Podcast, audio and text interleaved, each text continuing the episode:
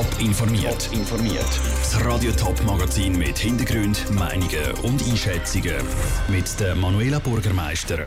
Wie die Pläne vom Bundesrat für die weiteren Verhandlungen mit der EU ums Rahmenabkommen aussehen und wer für die Nachfolge vom Thurgauer SVP-Ständerat Roland Eberle in Frage könnte kommen.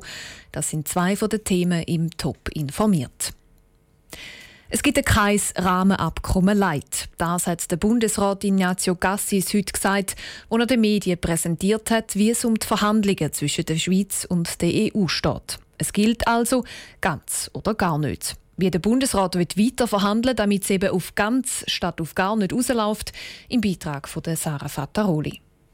Ja, ich muss aufpassen, also das sind nicht in einer öffentlichen Verhandlung. Der Staatssekretär Roberto Balzaretti, der zu Brüssel mit der EU am Verhandlungstisch hockt, der hat heute nicht aus dem Nähkästchen plaudern. Trotzdem haben er und der Außenminister Ignazio Cassis einen Überblick darüber gegeben, was der aktuelle Stand bei den Verhandlungen über das Rahmenabkommen ist. Das Abkommen soll alle institutionellen Fragen zwischen der Schweiz und der EU regeln. Erstens, die Verhandlungen gehen weiter. Zweitens, die flankierenden Massnahmen, also zum Beispiel der Lohnschutz, bleiben der grösste Streitpunkt zwischen der Schweiz und der EU, sagt Ignazio Cassis. Der Lohnschutz muss gewährleistet werden. Nicht mehr, nicht weniger. Das ist das Verhandlungsmandat und das hat sich nicht geändert. Drittens, die Gewerkschaften sollen zurück an den Verhandlungstisch kommen, nachdem sie im Sommer das Gespräch mit dem Bundesrat abgebrochen haben, weil der in ihren Augen den Fokus eben zu wenig auf den Lohnschutz gelegt habe. Nur weil es beim ersten Mal nicht geklappt hat, können wir es ja gleich ein zweites Mal probieren. Darum hat der Bundesrat entschieden, dass es einen neuen Versuch braucht. Wir geben uns Mühe, um die Sozialpartner an den Verhandlungstisch zu holen.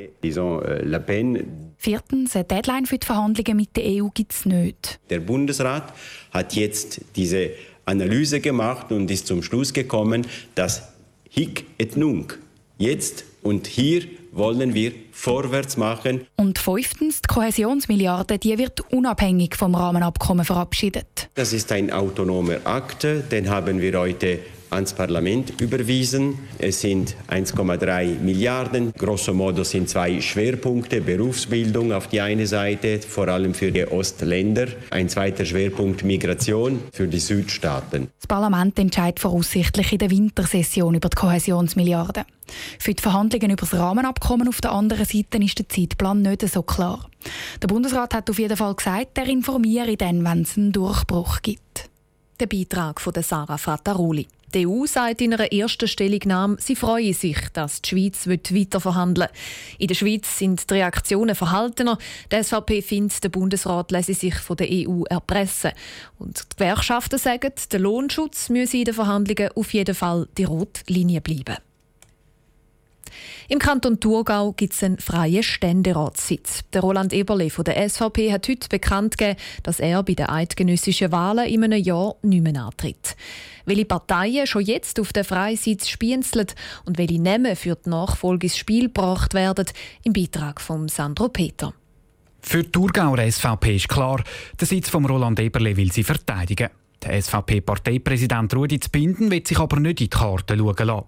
Mögliche Kandidaten gibt es ein paar. Nationalrat Verena Herzog, Diana Gutjahr und Markus Husamen oder die Regierungsräte Jakob Stark und Monika Knill. Das sind alles Leute, die sehr breites Wissen und Können haben und da müssen die selber entscheiden, ob sie sich bei der Parteileitung sich zur Verfügung stellen. Uns freut es natürlich, wenn es eine interessante Ausmachung gibt. Die Partei selber hat auch den Altnationalrat Peter Spuler angefragt und auch er will sich eine Kandidatur überlegen.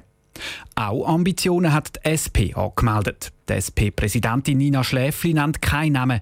Im Frage könnten aber die Nationalrätin Edith Graf Litscher, die Regierungsrätin Cornelia Komposch oder die Kantonsrätin Sonja Wiesmann kommen. Das sind definitiv alles Top-Kandidatinnen, die ihren Job super machen, aber ich möchte das nicht kommentieren. Wir sind selbstverständlich offen, wenn die Leute sich bei uns melden, aber wir gehen auch offen auf die Leute zu, aber mehr möchte ich dazu auch nicht sagen.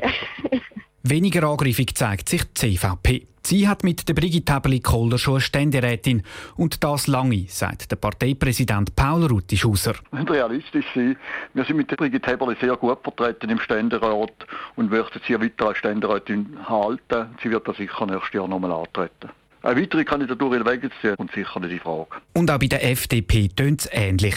Eine Kandidatur sei im Moment nicht geplant, sagt der Präsident David Habon. Die SVP will er eigentlich nicht angreifen. Wir müssten genau schauen, was für Namen am Schluss dort sind, wer sonst noch würde angreifen, wenn man sich dann sogar auch für die SVP einsetzt. Wir wissen ja noch nicht, wie genau die Vakanzen sind im Hinblick auf die National- und Ständeratswahl im 2019. Auch wenn die Parteien sich noch bedeckt halten, der Wahlkampf für die eidgenössischen Wahlen 2019 dürfte schon mal lanciert sein. Der Beitrag von Sandro Peter. Der Roland Eberle tritt übrigens auf Ende der laufenden Legislatur zurück, also auf Ende 2019. Er ist vor sieben Jahren für die SHP Thurgau in Ständerat gewählt worden. Im Bundeshaus zu Bern ist es diese Woche drunter und drüber gegangen.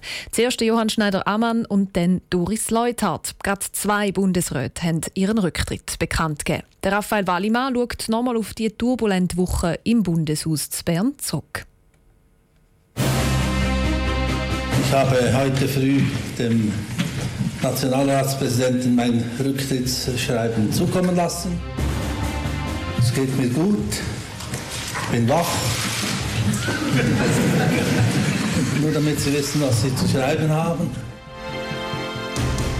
Wir kennen und schätzen Sie als Mann der Werte und auch Mann der Überzeugungen, die Sie stets vertreten haben.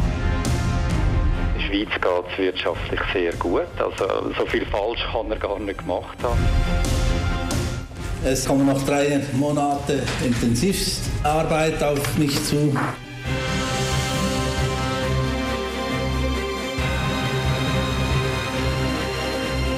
Es ist ein Wechsel, äh, der ist immer auch mit Emotionen verbunden, wie Sie spüren. Weil ich jetzt über zwölf Jahre im Amt bin, da merkt man auch eine gewisse Amtsmüdigkeit. Erstens wird es schwierig, weil Doris Leuthard eine sehr beliebte Bundesrätin war. Also es wird sicher ziemlich schwierig, in ihre Fußstapfen zu treten. Seitdem ich in Bern bin, ist sie auch in Bern. Wir kennen uns schon sehr lange. Wir haben sehr gut und sehr eng miteinander zusammengearbeitet. Ich hoffe, Sie sind zufrieden mit meiner Arbeit. Der Beitrag von Raphael Wallimann. Schon ein bisschen mehr als zwei Monate, am 5. Dezember, wählt das Parlament die Nachfolger von Doris Leuthard und dem Johann Schneider-Ammann. Als Kandidaten sind auch diverse Ostschweizer Politiker im Gespräch. Alle Informationen zu der Bundesratswahl 2018 gibt es auch auf toponline.ch.